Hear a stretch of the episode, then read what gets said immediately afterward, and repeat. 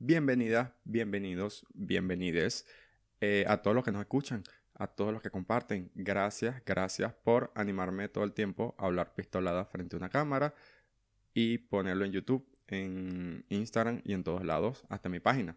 Eh, si estás aquí, por favor, suscríbete, dale like, compártelo. Yo sé que es fastidioso, pero es para que todo el mundo escuche y sepa de qué estamos hablando. Eh, de verdad, gracias, gracias nuevamente. Y hoy, para darle intro a este podcast que se llama Ansiosos, eh, vamos a hablar sobre los venezolanos migrando. Yo sé que es un tema viejo, los venezolanos venimos migrando desde el 2010, pero hay curiosidades, cosas que me llaman la atención y las quiero hablar hoy.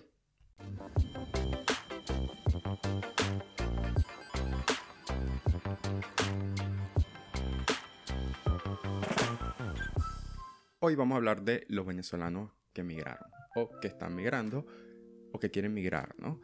Eh, yo tengo criterio en ese tema, me ha tocado migrar dos veces, el primero a Ecuador y el otro a Argentina, creo que he hablado mil veces de eso en el otro podcast, en Catarsis, y hay muchas cosas que llaman la atención, primero porque hay distintos tipos de venezolanos y el origen de la palabra veneco, ¿no? Cuando yo estaba en Ecuador, eh, tengo que decirlo, la verdad es que es un país que me trató malísimo. Hay gente muy buena, muy buena que, pero eran como de, de 100 personas, dos personas, eh, pero habían cosas curiosas a las que los venezolanos no nos acostumbramos. Por ejemplo, eh, la comida. Allá a muchos no nos gustaba mucho la comida. hacían el arroz blanco. Tenían los restaurantes chinos, se llamaban chifas. Y el arroz chino no es como el que uno está acostumbrado. Yo sé que es trillado decir el arroz chino venezolano. Entonces no es chino, es arroz venezolano. Eh, pero tenía un plato que era mm, como una especie de, bueno, sí, era una preparación que se llama cevichocho, que agarraba un grano parecido a un maíz y hacían ceviche de granos. Y eso no tenía sentido para nosotros porque Mm, no nos gustaba, yo creo que porque no estábamos acostumbrados a, ese plato, ¿no?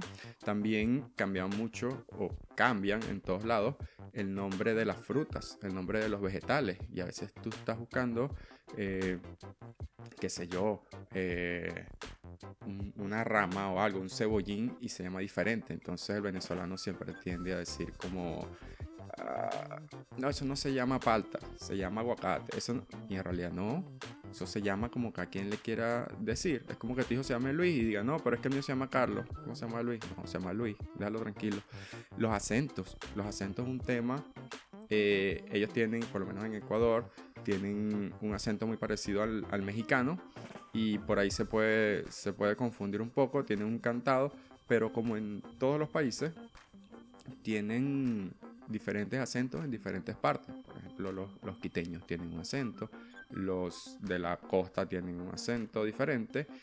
Y hubo algo muy chocante, o sea, algo que me contó un colega eh, ecuatoriano, que en el oriente, ahí en el oriente del país, es una parte así selvática y hay aborígenes como indios, pues, indígenas, porque el indio como tal viene de la India, eh, pero había indígenas. Y estos indígenas tenían un ritual en el cual ellos hacían una chicha, hacían un preparado. Y me llamaba la atención eh, cómo es ese preparado. Es algo muy ceremonial, ¿no? Ellos te invitan a, a tomar esta chicha y a comer de su comida y que tú no quieras o que pases es algo muy ofensivo para ellos. Pero el secreto de la chicha es su preparación. Ellos preparan la chicha de una manera bastante asquerosa, ¿no?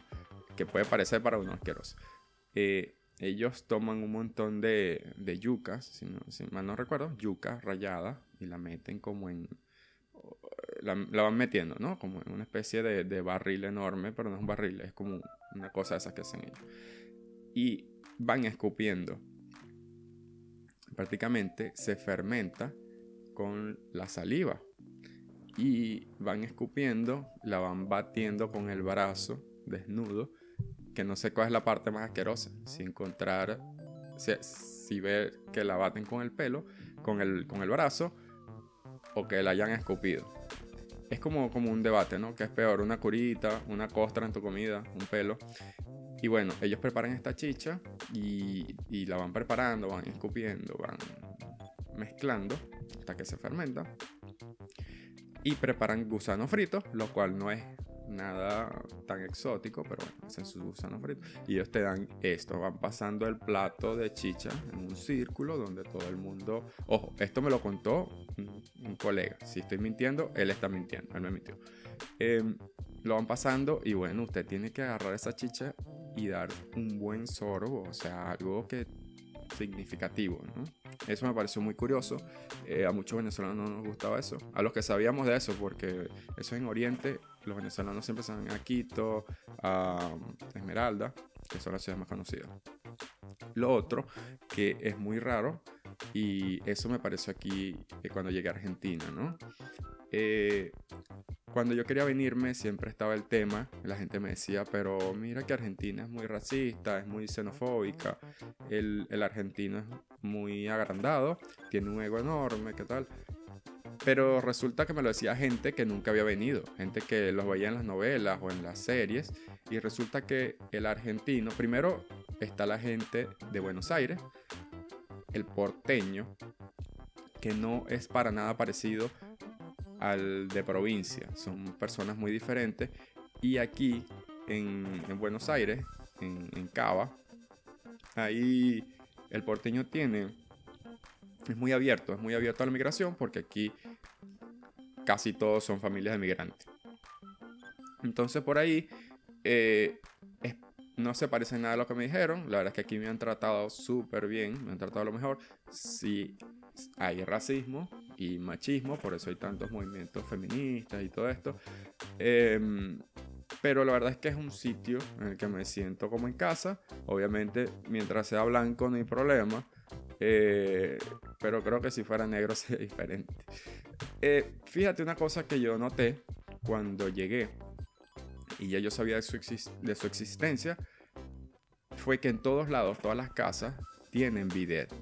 Y eso me llama la atención, porque aquí el bidet es como por ley, por ley, las casas deben tener bidet. Y me resulta curioso porque ya yo lo conocía. En Venezuela yo viví en una casa donde había un bidet, pero la casa fue construida por migrantes españoles, ¿ok? Y resulta que investigando más sobre el bidet, porque la verdad es que me llamó la atención, me llamó la atención porque es un tema recurrente entre los venezolanos. El venezolano odia el bidet. Pero yo le ya me gusta llamarle, llamarle la contraria a la gente. Y bueno, me puse a investigar todo esto. Resulta que el bidet fue creado en Francia. Es casi exclusivo que lo usan allá en Europa. En América casi no se usa. Es como que un sirio venga y vea un lavavajillas. O sea, lavavajillas es algo lujoso. Ellos vienen de la guerra, nunca han visto un lavavajillas. Nosotros nunca, nunca habíamos visto un bidet. Entonces, aquí es por ley todo el mundo tiene uno en su casa. Creo que hace poco quitaron la ley, no estoy seguro. Pero es muy raro porque la gente le tiene miedo. El, venezolano, el extranjero le tiene miedo. Lo cual me parece curioso porque fíjate esto. Si tú tienes barba, a mí no me sale barba, pero ahorita la moda son las barbas, ¿no? Y yo comentaba con un amigo, si tú tienes barba y, y yo te lleno la cara de mierda, así literalmente, te lleno la cara de mierda, y te digo, toma, una servilleta ahí para que te limpie. Tú te vas a quedar solo con la servilleta.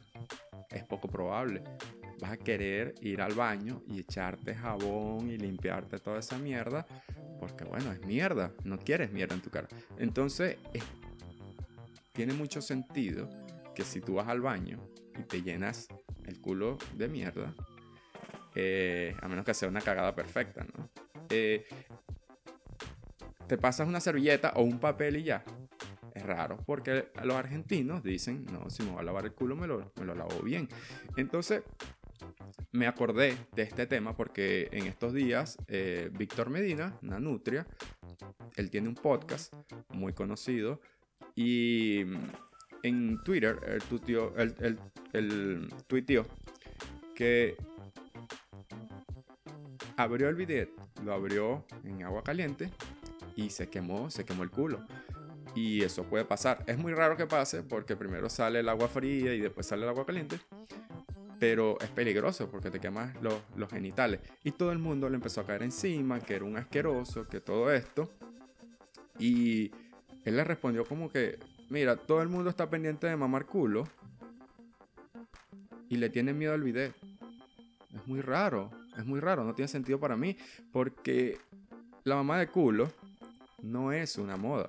Eso es de todo el tiempo. Lo que pasa es que la gente no lo admite. La gente no admite que mamó culo, que le mamó el culo.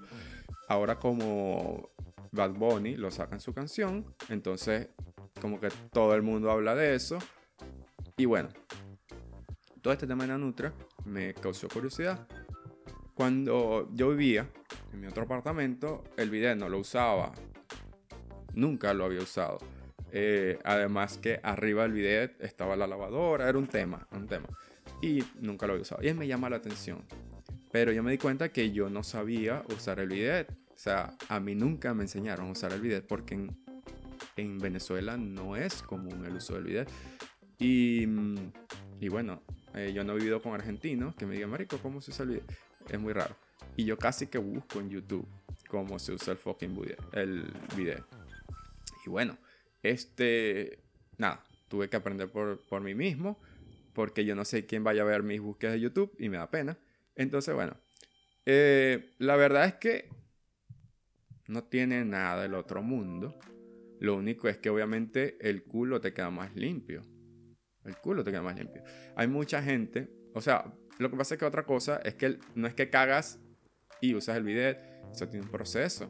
Tú vas al baño, usas usas papel, te limpias y después usas el bidet. Obviamente, el uso del bidet incluye jabón, pero es otra cosa que me llama la atención, que hay mucha gente, sobre todo hombres, y porque lo he escuchado, lo he escuchado, que les da miedo, le, tienen vaina a lavarse el culo. Y tú dices, o sea, ¿qué es esto? ¿Qué es esto? ¿Qué tan inseguro tienes que ser para lavarte el culo? Bueno, o sea, prefieren andar con el culo, con el culo sucio, obviamente. Entonces, lo bueno es que te queda mucho más limpio porque te estás lavando con agua y con jabón, que sería el equivalente a bañarte, a bañarte. Además de eso, bueno, te puedes limpiar otras cosas, ¿no? Aprovecha ahí, te limpia. Por lo menos la, para, bueno, yo no soy mujer, pero me imagino que es mucho más fácil para lavarse después de, de qué sé yo, ¿no? Eh, lo único es que hay doctores que no lo recomiendan porque dicen que se hace un puente, un canal de bacterias, lo cual, bueno, puede ser, puede ser, pero todavía sigue ese tabú del uso del bidet entre los, entre los venezolanos, ¿no? Entre, bueno, en, yo creo que entre todos los, los americanos. No sé si en África, aquí hay muchos migrantes africanos, no sé si en África eh, usan bidet, tengo que ir a 11 y preguntarle a algún migrante. Yo sé que suena racista, pero la verdad es que es así. Muchos no, no tienen las mismas oportunidades y terminan vendiendo lentes en 11, lo cual es medio injusto, ¿no? Porque hay, mucha gente talentosa. En fin, para ir cerrando, porque la verdad es que es un tema que, bueno, tampoco se le puede sacar tanto. Eh, lo que sí es que tienes que tener una toalla aparte para eso. Una toalla única para el video, para secarte. Porque ese es otro tema, ¿no? Eh, ese, ese esa toalla es tuya, la tienes ahí. No la vayas a usar para secarte la cara. Aunque también está la otra, la otra vaina. Si te limpiaste bien el culo, ¿cuál es el peo con que te seques con esa toalla el resto del cuerpo? Pero bueno, esa es la norma con el uso del video. Eh, lo, otro es que te ahorras mucho papel, sobre todo cuando vas al baño y bueno, y tienes que gastar mucho papel. Aquí no gastas tanto papel, quedas otra vez, quedas más limpio. Y bueno, si estás pasando por un eh, momento de malestar, de, no sé, de enfermedad estomacal, sabes que es más... Oye, no te vas a irritar todo el tiempo con el, con el papel, porque eso termina doliendo.